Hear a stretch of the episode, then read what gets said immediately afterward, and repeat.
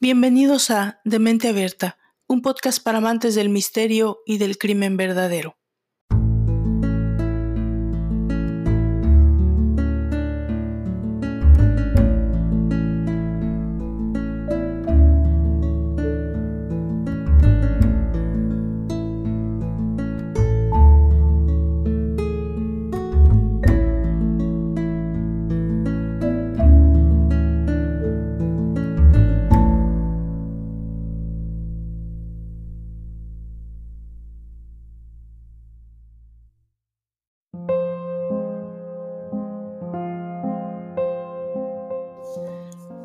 Seres humanos nos lleva mucho tiempo darnos cuenta que los cuentos de hadas son eso, solo cuentos.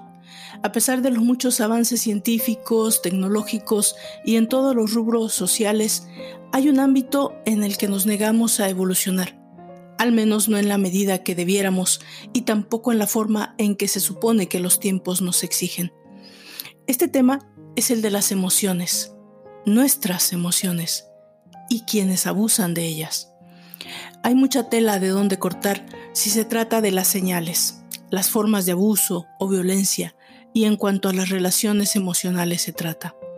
Hoy en día existen innumerables formas de aprender, de saber, de protegernos de las malas decisiones, salir de una relación de abuso. Organizaciones, educación, redes sociales, medios de comunicación, autoridades, todo en nuestro entorno nos avisa, nos deja saber que hay muchas formas de pedir apoyo, salir de una situación nociva, algo que nos lastima, que pone en riesgo nuestra integridad, nuestra salud mental, pero sobre todo nuestra vida. Pero, ¿quién nos ayuda a superar, evolucionar, salir si es necesario de una relación nociva con nosotros mismos. La autocrítica, la autoevaluación, el autoconocimiento es tema más complejo.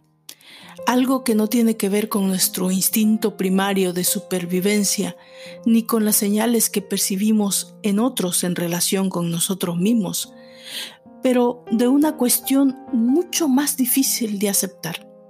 Y es el hecho de que somos parte integral del complejo mundo de los abusos emocionales y la violencia social.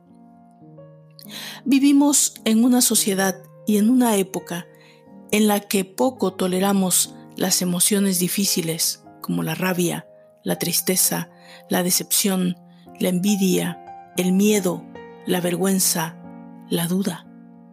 Simplemente nos apresuramos a ponerle freno a esa incomunidad que estamos experimentando. Lo hacemos como una forma de autocensura, pero también como una forma de autoengaño. En otras palabras, en el afán de escapar de estos sentimientos, elegimos ocuparnos excesivamente, o peor aún, usar algún anestésico emocional, como licor, droga, comida, sueño, exceso de ocupaciones, etc. Es casi como si hubiese un acuerdo sociocultural que nos dice que solo las emociones agradables son permisibles en este mundo. Y esto es el inicio de uno de los hábitos más comunes, el abuso emocional a nuestros seres queridos. Los efectos del abuso emocional son más profundos de lo que la gente suele creer. Parte de ello se debe a que sus heridas no se ven a simple vista y por eso pueden pasar desapercibidas para las autoridades e instituciones, pero cada vez más hay evidencia de que sus efectos a nivel psicológico y biológico pueden perdurar hasta la adultez e incluso por toda la vida. El caso que hoy nos ocupa es uno que reconozco me tomó mucho tiempo decidirme realizarlo. Es uno que conozco de origen y aunque ha estado latente todo el tiempo, me ha llevado mucho tiempo la decisión de abordarlo y compartirlo. Es una historia terrible de principio a fin. Es una de esas que te persiguen, te acosan el subconsciente, te dejan pensando no solo por mucho tiempo, pero aún con el pasar de los años, con pequeños detonadores que vuelven a aparecer como una especie de fantasma debido a la historia de sus protagonistas y obviamente su desenlace. Sin más preámbulo, acompáñenme a desarrollar la historia de una familia, sus orígenes, su desarrollo como tal y su increíblemente triste desenlace. Bienvenidos a De Mente Abierta, un podcast para amantes del misterio y el crimen verdadero. Esto es La tragedia de Josh, la historia de la familia Powell. Yo soy Valdra Torres. Comenzamos.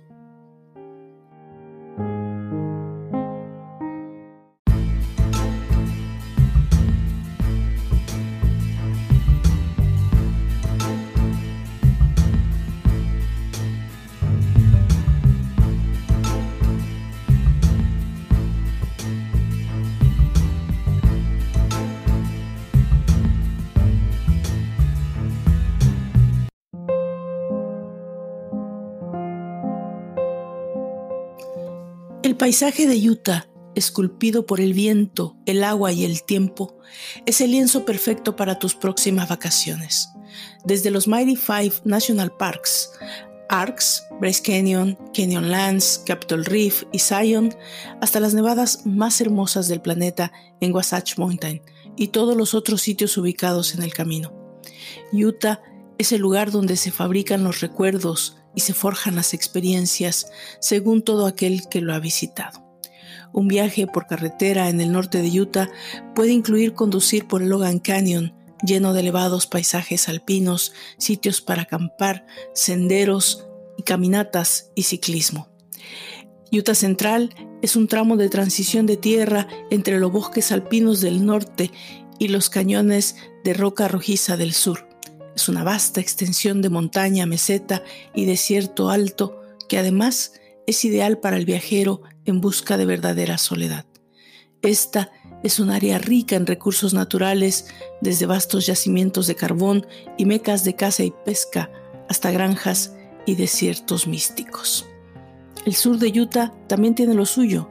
Es una tierra de belleza sorprendente e incomparable, que se caracteriza por sus paisajes que contrastan, montañas con cimas nevadas, capas y capas de areniza anaranjada cortada por la erosión en puentes, arcos y extrañas torres de roca rojiza esculpida, fallas espectaculares donde la tierra se tuerce, suaves y ondulantes colinas de roca pulida por el viento.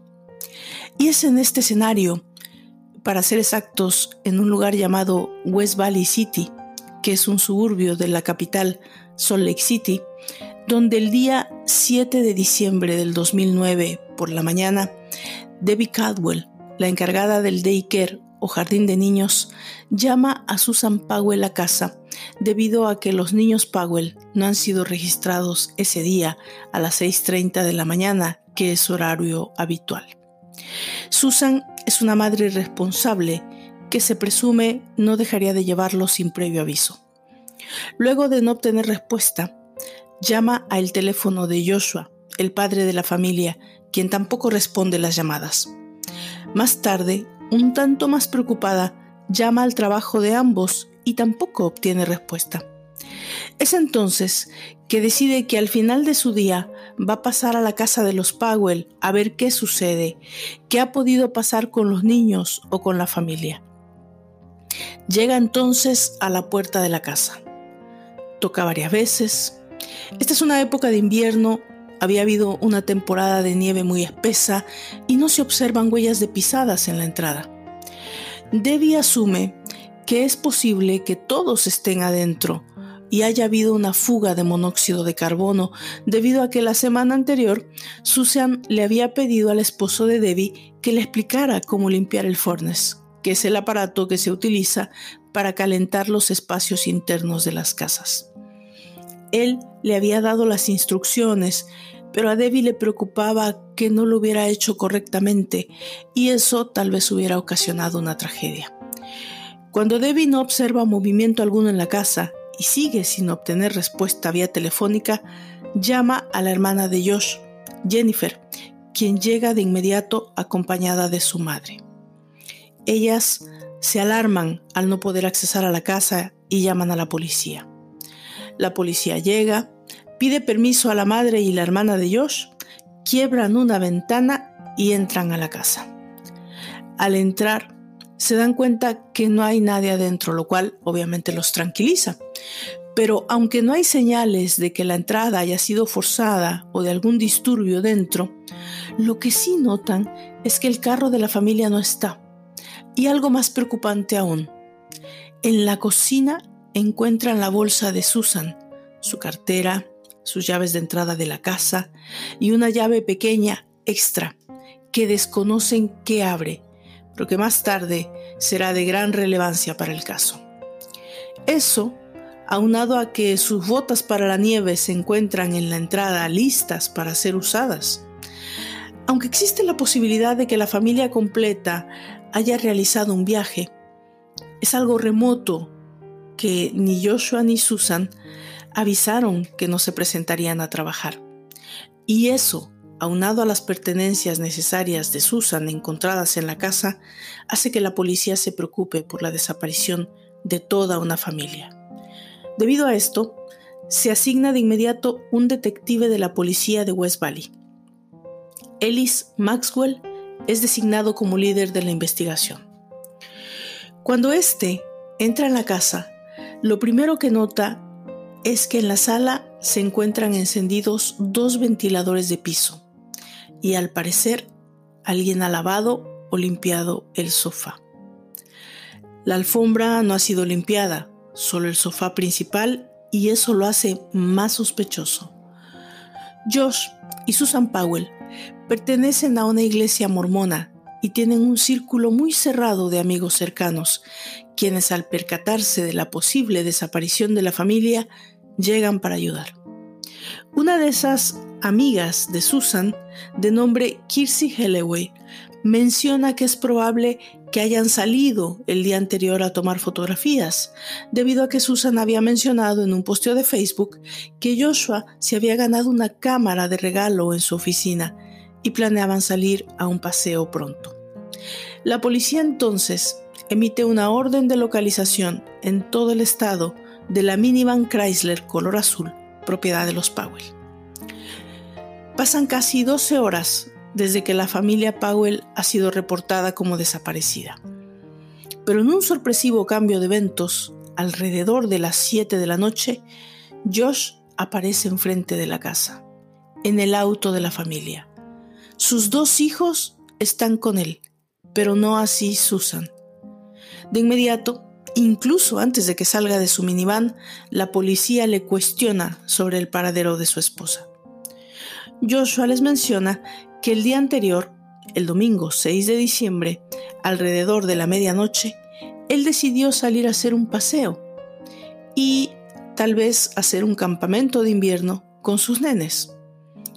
El detective a cargo le pregunta, ¿por qué decidió hacer un paseo, un campamento, con sus hijos en el medio de la noche, cuando había solo una tormenta de nieve por venir, pero había que trabajar el día siguiente? A lo que él le responde que siempre lo hacía, que no es nada fuera de lo común para él y que no sabe absolutamente nada de su esposa, quien se encontraba en casa cuando ellos salieron. Cuando el detective le pregunta por qué no ha contestado las llamadas telefónicas durante todo el día, este le responde que estaba baja la batería y no quería quedarse sin posibilidad de hacer una llamada en caso de emergencia, lo cual notoriamente es una de sus primeras mentiras, debido a que dentro del carro había un cargador para celulares. Él les dice que Susan debería estar en el trabajo, pero ellos le dicen que no, que no se encuentra allí y que necesita acompañarlos a la comisaría para un interrogatorio. Inicia entonces una investigación formal debido a la desaparición de Susan Powell.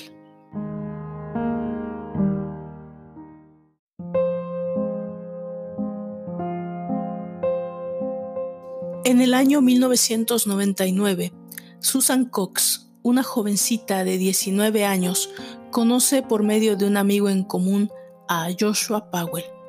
Susan proviene de una familia extremadamente religiosa. Sus padres, Chuck y Judy Cox, son personas muy tradicionales que educaron a la pequeña Susan con valores mormones. Ella era una chica buena, generosa, que solía hacer amistades con mucha rapidez. Una de las principales características era que solía ser una persona tranquila y de carácter muy amable, amante de las aves y profundamente religiosa. Era la tercera de cuatro hermanas. Joshua, en cambio, provenía de una familia que, aunque mormona, no tenía nada en común con los Cox. Josh era hijo de Steve y Terry Powell. Tenía cuatro hermanos, dos mujeres y dos hombres, con quienes tenía en común el origen de una familia llena de problemas. El divorcio de los Powell, a edad muy corta para los cinco hermanos, los hizo vivir casi toda su infancia con su padre Steve, un hombre con una historia poco menos que bizarra y una personalidad llena de circunstancias relacionadas con su mal carácter y su desorden de personalidad. A todas luces, la pareja que formaban Susan y Josh era un caso de opuestos que se atraen. Ella era una personita más bien tranquila, amable, llena de alegría, generosa. Josh era un joven mayor que ella callado, más bien introvertido, inteligente, pero que solía tener dificultades para relacionarse con su entorno. Después de unos meses de noviazgo formal, deciden casarse el 6 de abril del 2001. Para poder ahorrar dinero en un principio, comienzan viviendo en la casa del padre de Joshua, Steve, pero dos años después deciden independizarse económicamente y se mueven a West Valley City, una ciudad cercana a la madre y hermana de Josh. Susan consigue trabajo como corredora de bolsa y Josh trabajando en una empresa de servicios tecnológicos.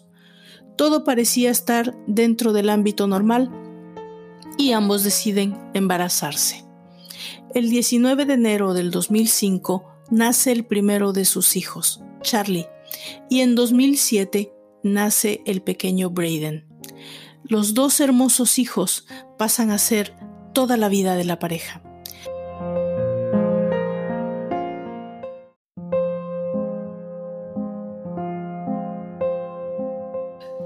Mientras Josh es llevado a la oficina de la policía para ser interrogado, algunos amigos cercanos también son cuestionados acerca de algún detalle que hubieran podido observar respecto a la familia Powell, algo que dirija la investigación hacia algún lado.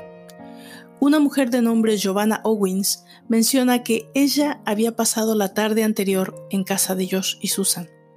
Ella menciona que durante su estancia en la casa, Joshua preparó el almuerzo para los niños y Susan y que todo parecía normal.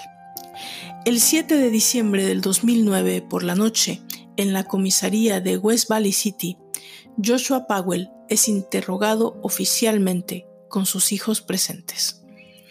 A la pregunta ¿Sabes dónde está Susan? Él obviamente responde que no. ¿Cuándo fue la última vez que la viste? Alrededor de la medianoche del día anterior. ¿De qué hablaron? De que saldría con los niños a acampar. ¿Y qué más? Solo eso. Salí, subí las cosas al carro, tomé a los niños y nos fuimos.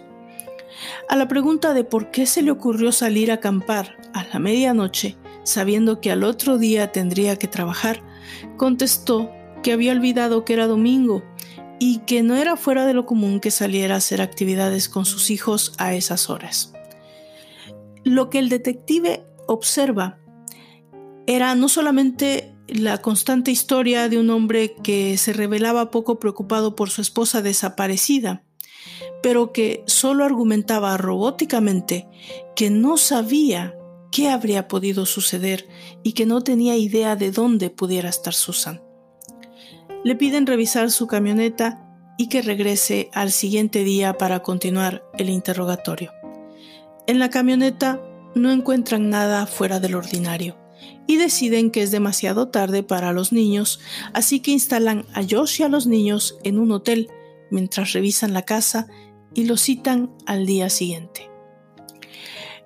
En el consecuente interrogatorio, la actitud de Joshua Powell es poco menos que sospechosa. Contesta con monosílabos, frases cortas como no sé, no recuerdo, no tengo idea. Y lo más ilógico, no solo no pregunta en qué puedo hacer para encontrar a mi esposa o en qué ayudo, pero su principal preocupación era por qué habían tenido que quebrar el vidrio de la ventana si la encargada del daycare era amiga de Susan y tenía una copia de las llaves de la casa. Era esa la pregunta constante de Josh. ¿Por qué quebraron la ventana? ¿Qué voy a hacer con mi vidrio roto? ¿Quién va a pagar los daños de mi ventana? Eso resultaba tremendamente frustrante para los investigadores. Se trataba de un hombre cuya esposa posiblemente estaba en riesgo de morir, posiblemente secuestrada, tal vez en peligro inminente, y a este sujeto solo le importaba saber qué pasaría con su ventana rota. Él era la persona más cercana a la desaparecida y la última en verla, en hablar con ella, y no podía proporcionar información básica sobre su situación mental, su estado de ánimo, algo, lo que fuera, que guiara a los investigadores hacia un punto concreto. Pero lo más interesante de todo es que en ese mismo momento Mientras Joshua Powell está siendo interrogado, también Charlie y Braden están siendo cuestionados. Y lo que los niños dicen hace encender todas las alarmas. A la pregunta, ¿con quién fuiste de camping? El mayor contesta, con mi hermano, mi papi y mi mami. Charlie tiene casi cinco años y Braden casi tres. Son muy pequeños aún, pero lo que ellos mencionan hace que los detectives tomen una línea de investigación directa a Josh Powell. Josh ha dicho que Susan se quedó en casa mientras él iba a acampar con los niños, pero ahora Charlie dice que no solo Susan ha ido también, pero que al regreso ella se ha quedado en el parque, donde están los cristales que tanto le gustan y que solo han regresado a casa con su padre y su hermano. El detective Maxwell estaba a punto de dejar ir a Joshua cuando recibe esta información. Cuando el detective le cuestiona sobre lo que Charlie acaba de decir, Josh dice que el niño miente y que no es verdad que Susan los ha acompañado. Aunque la policía sabe presiente que Joshua es quien está mintiendo, no han podido a este punto reunir las pruebas suficientes para formalizarle cargos y por lo tanto tienen que dejarlo ir. Mientras, en la casa de los Powell se lleva a cabo una exhaustiva búsqueda de evidencias. También en el lugar donde Joshua dice haber acampado con los niños, lo cual resulta ser un área remota cerca de Salt Lake City llamada Simpson Spring. Pero debido a que había nevado, no había posibilidad de corroborar o negar la versión de los hechos, según Josh. En la casa recogen las computadoras de Josh, que resultan ser muchas, en cantidad exagerada, algunas solo como CPUs, otras complementos de hard drives o extensiones de memoria. Todo es llevado para analizar pero también cerca del área donde se encuentran los ventiladores descubren una gota de sangre que también es tomada para análisis. En el análisis de las computadoras descubren que Joshua ha encriptado la información, de manera que resulta imposible incluso para la policía entrar a los dispositivos, lo que implica más cuestiones acerca de qué es lo que nos oculta Josh. Nueve días después de la desaparición de Susan Powell, la policía aún no ha tenido evidencia tangible en su contra, pero decide declararlo persona de interés, debido a que no solo no está ayudando a encontrar a su esposa, pero parece más bien querer obstruir la investigación. Esta decisión la basan en el hecho de que él ha podido ser el único en saber acerca del paradero de Susan y se niega a hablar. Joshua entonces toma una decisión extrema. En medio de la noche, como parece ser su costumbre, empaca sus cosas, toma a sus dos niños y se muda con su padre Steve en Washington. Los medios de comunicación explotan en contra de Josh Powell. Tenemos un escenario en donde de la noche a la mañana una joven madre trabajadora desaparece. Nadie sabe lo que haya podido pasar excepto su esposo, quien se niega a hablar y no tiene la menor intención de apoyar en su búsqueda. Más bien, se toma la libertad de moverse de estado y seguir adelante con su vida como si nada haya pasado. Obviamente, la familia de Susan inicia una tras otra campañas en los medios, dan entrevistas, organizan vigilias, hacen todo lo posible por permanecer visibles, hacer que la investigación continúe, hacer presión. Quieren, obviamente, saber qué ha pasado, dónde está Susan o el cuerpo de Susan. Necesitan saber la verdad. Pero entonces, ¿qué creen que pasa? El silencioso Joshua decide hablar. Y lo que dice a los medios es devastador para la familia de Susan. Lo que Joshua tiene que decir en televisión nacional es que Susan ha sido una persona abusada emocionalmente por sus padres. Judy, una mujer con problemas de control de rabia, y su padre Chuck, un hombre manipulador y obsesivo. Lo que resultó en que Susan era una persona poco menos que depravada y con problemas de personalidad. La hace ver como una persona atrapada en su propio infierno que tuvo que huir para alejarse de su familia. Él y su padre Steve deciden crear un sitio web, susanpowell.org, donde desarrollan una lista de posibles escenarios. Uno de ellos es que Susan Powell ha debido ir con alguien de nombre Steve Kocher, un residente de Salt Lake City, quien casualmente también ha desaparecido en el mismo tiempo que Susan. Esto no solo resulta risorio, ridículo, pero solo demuestra lo desesperado que está Josh por alejarse del escenario que él mismo ha creado. No había conexión alguna entre Susan y este otro hombre desaparecido. Lo que esto logra es el acoso constante de la prensa y de los padres de Susan, que deciden llegar hasta las últimas consecuencias con tal de encontrar o al menos saber la verdad de lo que ha podido ocurrir a su hija. El 15 de febrero del 2010, la familia Cox tiene ya suficiente con la actitud de Joshua Powell y deciden dar una conferencia de prensa. Allí le declaran la guerra a Josh y a su padre, mencionando que tienen suficiente evidencia para asegurar que Susan sufría de abuso en su propia casa. Durante su propia y particular investigación, han podido reunir suficientes declaraciones de los amigos cercanos a Susan, quienes declaran que ella había mencionado en varias ocasiones los abusos verbales y emocionales de los que era víctima los cuales no quería que sus padres se enteraran. El escenario que los padres de Susan declaran es el de una mujer desesperada por el abuso verbal y físico de su esposo. Había decidido incluso hablar ya con un abogado e iniciar los pasos necesarios para un divorcio necesario. Amigas cercanas a Susan declaran que han sido testigos de la forma en que Susan se comportaba los últimos años después del nacimiento de Braden. Josh había cambiado radicalmente, dejó de apoyar y proveer económicamente, al punto de que había momentos en que Susan no tenía lo suficiente para alimentar a sus hijos de la manera correcta.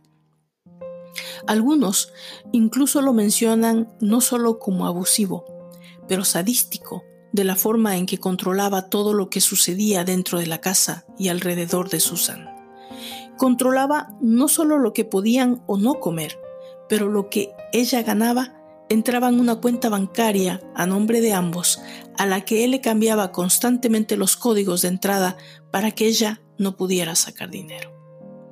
En cambio, él gastaba lo que fuera en sus computadoras y juegos de video, y todo lo que deseaba, incluso botes repletos de marihuana que fueron encontrados en su oficina, junto con todos sus carros eléctricos y juguetes. Los medios obviamente hicieron su parte después de estas declaraciones dadas por la familia, lo que hizo que Josh se convirtiera en el centro de conversación y programas de noticias y redes sociales. Un hombre llamado Scott Harman llama a la policía y les cuenta una historia relevante. Les dice que un año antes de que Susan desapareciera, él recuerda una conversación que hoy considera importante. Esta conversación tuvo lugar en una fiesta de Navidad a la que también asistió Josh Powell. Otra persona mencionó que los mejores lugares para deshacerse de un cuerpo eran las minas del desierto, no solo por su posición o su disposición geográfica, sino por su inestabilidad. Sobre todo las verticales, que son como extensos pozos interminables. En 2010 se llevaron a cabo extensas y extenuantes búsquedas del cuerpo de Susan Powell, en un número incontable de minas, pero nunca fue encontrado. En agosto del 2010, la policía anuncia que tristemente están sin rastro alguno del paradero de Susan. Sin ningún posible caso en contra de Joshua Powell, la policía guía su atención hacia su principal apoyo, su padre Steve.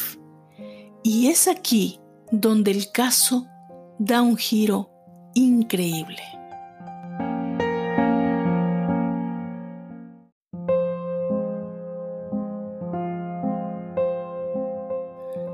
La familia de Susan Powell está a este punto cansada de esperar por respuestas. La situación para ellos resultaba insostenible debido a que la policía no parecía encontrar la forma de formalizar cargos en contra de Josh y los hijos de Susan estaban a cargo de la persona que muy posiblemente era culpable de la desaparición de su hija y quizá su muerte. Uno de los detectives les ofrece apoyo para hacer posible un evento en Puyallup, Washington, el lugar donde actualmente vive Josh con su padre y sus hijos. Algo que pueda llamar la atención de los medios y de Josh, de manera que tal vez pueda haber una reacción, un quiebre, algo que pueda hacer, decir o implicarse. Televisión y medios son invitados, y tal como lo predijeron, existe una confrontación que lleva a Josh a poner una orden de restricción para sus ahora enemigos a muerte, los padres de Susan. Steve entonces cae en la trampa. Menciona públicamente que tiene en su poder pruebas de lo que ha sucedido con Susan, que tiene en su poder diarios escritos notas, documentos que corroboran la historia que Josh ha contado en las entrevistas y que prueban que Susan ha abandonado voluntariamente a su familia. Lo dice públicamente y entonces los investigadores tienen la posibilidad de una orden de allanamiento para su casa. El 25 de agosto del 2011, la policía de Pierce County obtiene una orden de allanamiento y entra a la propiedad de Steve Powell. Lo que allí encuentran cuenta una historia, pero no la que Josh había mencionado. Lo que los detectives encuentran, no solo los diarios de Susan Powell, pero cientos de documentos y diarios de Steve, que develan a un hombre poco menos que enfermo, un depravado que escribía canciones, notas, poemas, poemas de amor hacia la esposa de su hijo. Lo que los detectives estaban develando era algo completamente inesperado. No solamente había notas y diarios, pero videos y fotografías que probaban que incluso cuando Susan no se daba cuenta, había sido espiada por su propio suegro para hacerle videos y fotografías que después conservaba en una especie de altar para su nuera. En sus diarios describía cómo estaba enamorado de Susan, cómo se masturbaba pensando en ella, cómo deseaba casarse, tener relaciones con ella, todas las cosas locas que te puedas imaginar que un suegro enfermo puede pensar de su nuera. Y para colmar la imaginación de los investigadores, en un compartimento especial de su closet encontraron cientos de objetos y ropa interior de Susan. Eso era la cereza del pastel para el morbo que suscitaba toda esta locura en que esta investigación se había convertido. Los investigadores no salían de su asombro. Eso no solo era perverso, pero era tan sobrado que asustaba. Lo que ellos habían descubierto era la verdadera razón por la que Josh y Susan habían decidido irse de casa de Steve e irse a vivir a West Valley City. Y por lo tanto, ahora también pensaban que era posible que Steve tuviera algo que ver con la desaparición de Susan.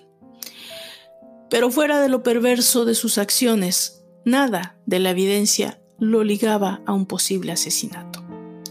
De lo que sí era posible culparlo es que además de Susan, Steve había tomado fotos y videos de las hijas de sus vecinos, muchas de ellas menores de edad, y por supuesto sin autorización de sus padres. Esto sí era un delito comprobado. Así que el 22 de septiembre del 2011, la policía arresta a Steve Powell con cargos de pornografía de menores y voyerismo. Esto no solo era la oportunidad de presionar a Steve con una confesión en el caso de Susan, pero la posibilidad de que los Cox podrían pedir a la corte la custodia de Charlie y Braden, argumentando que no era el ambiente propicio para menores.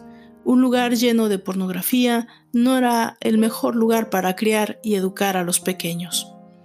Un juez les concede la custodia temporal y permite que los niños vayan a vivir con ellos. Mientras, a Steve Powell le condenan a 11 meses en prisión por los cargos mencionados en Washington. Un investigador es enviado al lugar de trabajo de Susan. Él pide revisar las pertenencias que se habían encontrado en el escritorio de trabajo. Descubren también que Susan tiene una caja de seguridad. ¿Recuerdan la llave que mencioné al principio de la historia? Pues esa era la llave de una pequeña caja de seguridad de la que nadie sabía, ni siquiera su familia. Lo que descubren dentro de la caja es una película, un video casero grabado por la misma Susan. Un video donde ella misma mencionaba que si algo le llegara a suceder, como un caso de divorcio, eso era la prueba de lo que ella contaba como sus propiedades, las cosas que le pertenecían a ambos, y Josh podía querer ocultar o desaparecer. El video fue grabado el 29 de julio del 2009, solo cinco meses antes de su desaparición, lo cual probaba que Susan había consultado ya a un abogado y estaba actuando por su consejo en consecuencia. Pero según declaraciones de su mejor amiga, eventualmente Susan le hizo saber a Josh que de no mejorar las cosas, en abril del 2010 ella se iría de la casa con sus hijos. Básicamente, eso era un anuncio de que ella se separaría de Josh. Pero además, dentro de esa caja de seguridad había una carta escrita a mano por Susan, básicamente una hoja de papel donde ella citaba que si algo le sucedía, aunque pudiera parecer un accidente, no lo era, y que Josh era quien lo habría hecho. Sucede que Susan había entonces predicho su propio asesinato. Aunque esta era la más grande prueba circunstancial que había, la policía aún cree que no hay suficiente para llevar a Josh a un juicio. Todo resulta demasiado circunstancial débil para cualquier juez a cargo. Al final del día no había un cuerpo, no había evidencia física ni forense, no había testigos, no había confesión. Esto seguía siendo un caso de persona desaparecida. No había prueba alguna de homicidio y los investigadores necesitaban seguir adelante.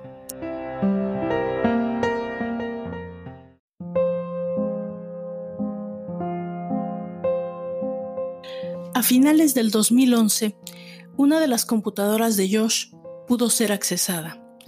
Uno de los datos en su motor de búsqueda señalaba que había estado buscando información en el área de Topaz Mountain, una región alta a unos 30 kilómetros de donde dijo que había ido a acampar con los niños la noche que desapareció Susan. La policía entonces realiza un intento más, una búsqueda masiva en el Topaz Mountain usan todos los recursos posibles, pero nuevamente terminan con las manos vacías. Nada concluye de esa búsqueda. Entonces, en otra línea de investigación, un investigador del estado de Colorado recibe una llamada de una compañía que pide que un carro sea removido de su propiedad. Cuando este investigador investiga el nombre del dueño, realiza que se trata de Michael Powell, el hermano de Josh y eso hace que llame de inmediato la atención y llama a la policía de Utah. Los investigadores comienzan por investigar dónde estuvo Michael en el tiempo de la desaparición de Susan y realmente no tenían una respuesta concreta. Resulta que el tiempo en que Susan Powell desapareció, solo unos días después, Michael quiso deshacerse de su carro y pagó para que lo destruyeran. Se trataba de un carro bueno, en buenas condiciones. ¿Por qué alguien quisiera que un carro así fuera destruido? Debido a esto, los dueños del lugar al que Michael pagó por destruir su carro no lo hicieron. El carro había sido conservado. De manera que los detectives pudieron llevar perros detectores de cadáveres para ello. Los perros detectaron específicamente la parte trasera del carro, lo que hace suponer que alguna vez allí hubo un cadáver. El carro es llevado a Utah y procesado para estudios más profundos. La carpeta fue removida. De hecho, allí fue encontrado DNA. En ella, este es enviado para análisis. Lo que los investigadores necesitaban corroborar era que se trataba del DNA de Susan. Los investigadores estaban esperanzados en que esto cerraría un caso en contra de Josh. Pensaban que era posible que Michael hubiera podido ayudar a su hermano a deshacerse o mover el cuerpo de Susan, y que esa era la razón por la que no había podido encontrarlo. Su teoría era que Joshua había dejado a Susan en una locación que más tarde pensaría que no era segura y que había llamado a Michael para que él se encargara de depositarlo en algún lugar donde no pudiera ser descubierto. Michael lo hizo y después pagó 100 dólares porque destruyeran un carro en perfectas condiciones para eliminar las pruebas forenses. Mientras la policía trasladaba el carro, dos investigadores más realizaban un interrogatorio formal en Minnesota a Michael Powell. A la pregunta de dónde se encontraba en diciembre del 2009, el tiempo de la desaparición de Susan, él contestó que se encontraba en Puyallup, Washington, el lugar de la casa de su padre, y que cuando se enteró de la desaparición viajó a Utah para estar con su hermano Josh. Él dice que solo apoyó a su hermano con los niños, que no tenía nada que ver con la desaparición y no sabe dónde Susan pueda estar. Es entonces que los investigadores le dicen que tienen su carro en custodia. En ese momento, toda la actitud de Michael cambia. E igual que su padre, Steve simplemente deja de contestar preguntas y se niega a seguir siendo interrogado. Desde ese momento, se negó a contestar llamadas y simplemente dejó de cooperar con la investigación. Al, al finalizar los estudios de ADN, en el carro de Michael, no se pudo concluir si se trataba del ADN de Susan. Y aunque nuevamente frustrados, la policía se determina que no va a abandonar la investigación y seguirán cerrando el cerco alrededor de Joshua Powell. Lo que está por ocurrir es algo que nadie puede imaginar ni en sus peores pesadillas.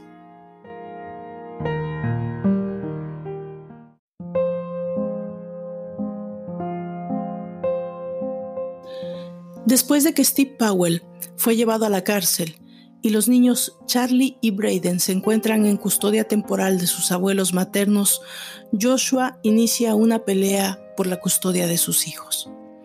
El Estado se sigue envolviendo, lo mismo que el Departamento de Protección de Menores, debido a que se trata de una custodia temporal. Con la petición de Joshua se tiene que determinar qué va a pasar con los dos niños. Josh no puede imaginar perder la custodia de sus hijos. Él está seguro de que va a ganarla y contrata a un abogado para eso. Los abuelos Chuck y Judy también se preparan para la batalla.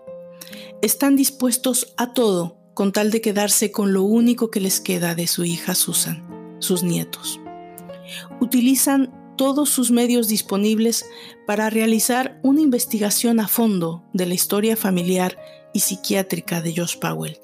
Necesitan encontrar algo, lo que sea, que señale que Joshua no puede, no debe tener, no está en condiciones de obtener la custodia de los niños.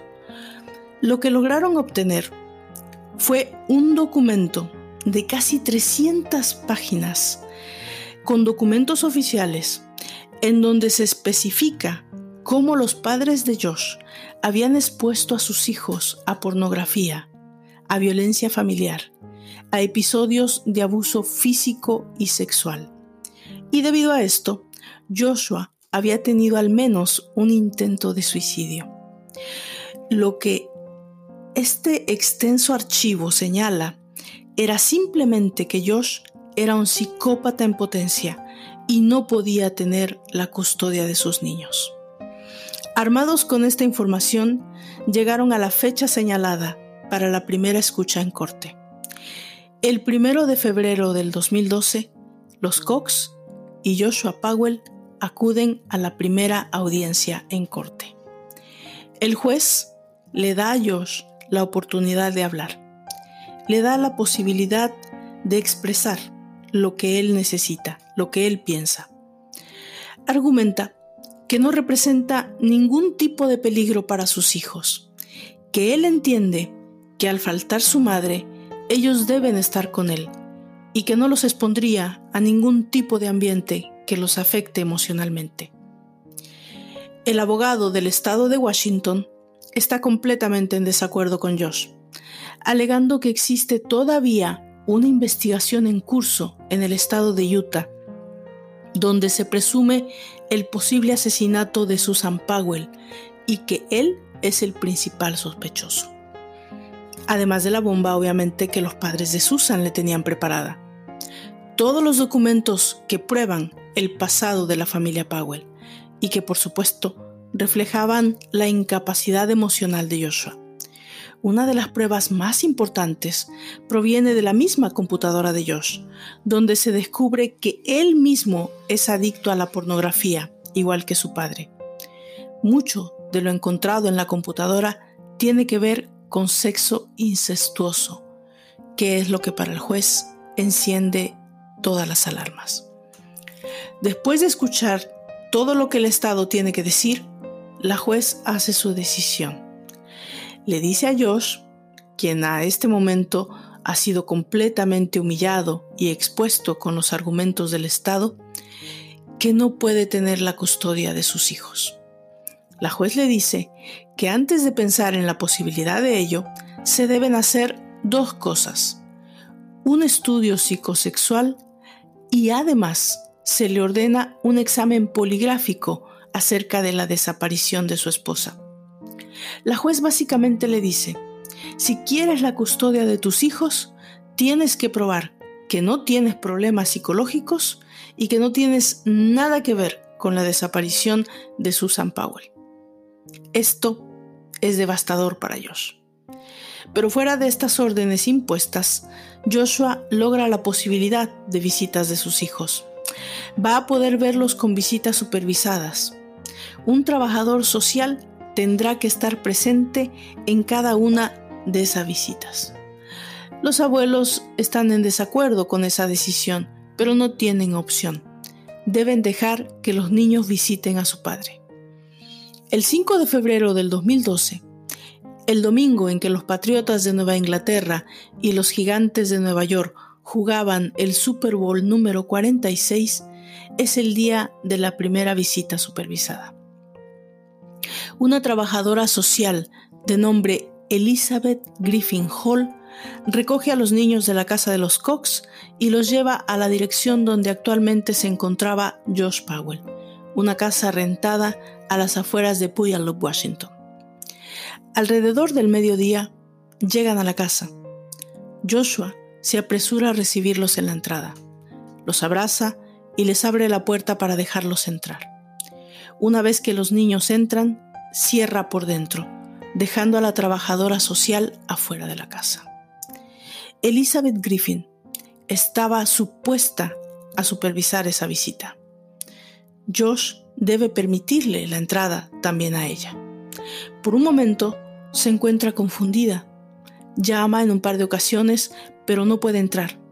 Entonces escucha a Josh al interior de la casa decir, Charlie, tengo una sorpresa para ti, seguido de un grito del niño. Acto seguido, la trabajadora social, completamente alarmada, llama al 911. Les dice que se trata de un caso de vida o muerte. Esta situación es desesperada para ella. Ella le explica al operador la situación del momento. Le dice que Josh le ha cerrado la puerta en la cara, que ella le ha rogado que la deje entrar y que ha escuchado los gritos de los niños dentro de la casa. Mientras ella se encuentra en el teléfono, la situación empeora. Elizabeth le dice al operador del 911 que huele a gasolina, que ella percibe un olor muy fuerte a gasolina. La conversación en ese momento se torna desesperada. La pobre mujer tiene que correr y mover su carro, alejarlo de la entrada, mientras clama desesperada porque llegue la policía. Los gritos de desesperación de esta trabajadora social son intensos en ese momento. El operador le pide que guarde calma, pero ¿cómo puede? El escenario no puede ser más aterrador. Lo que en ese momento ocurre es una terrible explosión. En cuestión de segundos, la casa se encuentra totalmente en llamas. Elizabeth, la trabajadora social, pide a gritos ayuda. No puede entrar. Y para este momento también ya es demasiado tarde. La policía y los bomberos acuden de inmediato, pero ya es demasiado tarde. Tardan varias horas en poder contener el intenso fuego. Todo ha sido destruido. La escena de ese momento son, por decirlo menos, dantesca. Los abuelos y la familia de Susan llegan al lugar solo para ser confirmados de que los niños han muerto en el incendio. La investigación forense demuestra lo impensable. Los niños, Charlie y Braden Powell, finalmente murieron por inhalación de humo, pero además sus huesitos mostraban marcas de hacha. Lo que cruelmente hizo su propio padre fue atacarlos con un hacha en sus cabecitas, dejarlos conscientes Posteriormente, rociarlos con gasolina, rociar el resto de la casa y él mismo y encenderse el fuego. Lo que esta historia nos deja como lección, si es que puede rescatarse alguna, es la total falla de un sistema que nunca dejó de mirar para el lado incorrecto. Un departamento de policía que se empeñó en buscar pruebas físicas y testigos en un caso que se encontraba frente a sus ojos, con pruebas y testigos del abuso emocional, psicológico al que una joven madre estuvo expuesta.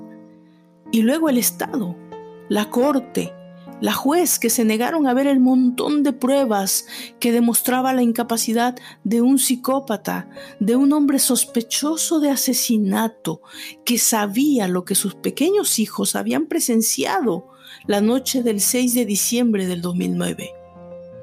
Joshua Powell sabía que Charlie especialmente con el tiempo recordaría esos sucesos él tenía claro que sus propios hijos eran testigos de lo que había sucedido con su madre y que solo era cuestión de tiempo. Cobardemente, egoístamente, este psicópata planificó y llevó a cabo su plan.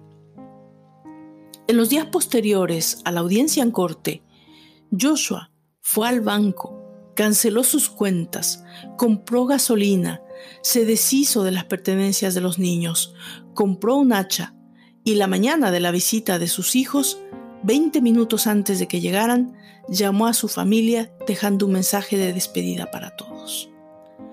Lo que simplemente hizo este psicópata fue borrar toda evidencia de sus actos, asesinando a sus propios hijos. La policía, por supuesto, fue arremetida por la prensa. Nadie pudo ver Nadie pudo hacer nada para proteger a dos chiquitos. En busca de un acto de justicia y de redención, los investigadores se enfocan en el único posible testigo, el hermano de Joshua, Michael, que antes de que se pueda hacer nada, el 11 de febrero del 2013, se lanza desde el séptimo piso del edificio de apartamentos donde vivía. Comete suicidio cobardemente como su hermano, incapaces de enfrentar a la justicia y menos de aceptar el pago por sus horribles actos. El padre, Steve Powell, muere en julio del 2018, sin dar a conocer nunca lo que sabe acerca de la desaparición de Susan Powell. El caso sigue abierto. La policía presume que está muerta.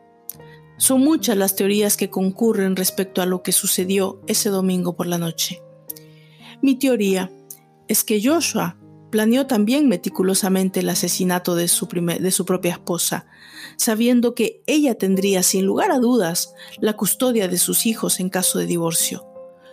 Lo que él no podía imaginar era la serie de eventos concurrentes, la preocupación de los amigos de Susan, la implicación de la encargada del daycare, todo su plan explotó en el momento en que llegó del lugar donde seguramente se deshizo del cuerpo de su esposa y se encontró atrapado en sus propios errores. Esta tragedia seguirá abrumando a todos los que la conocimos desde su inicio. De hecho, volver a revivirla al hacer este podcast me ha dejado una carga emocional muy grande.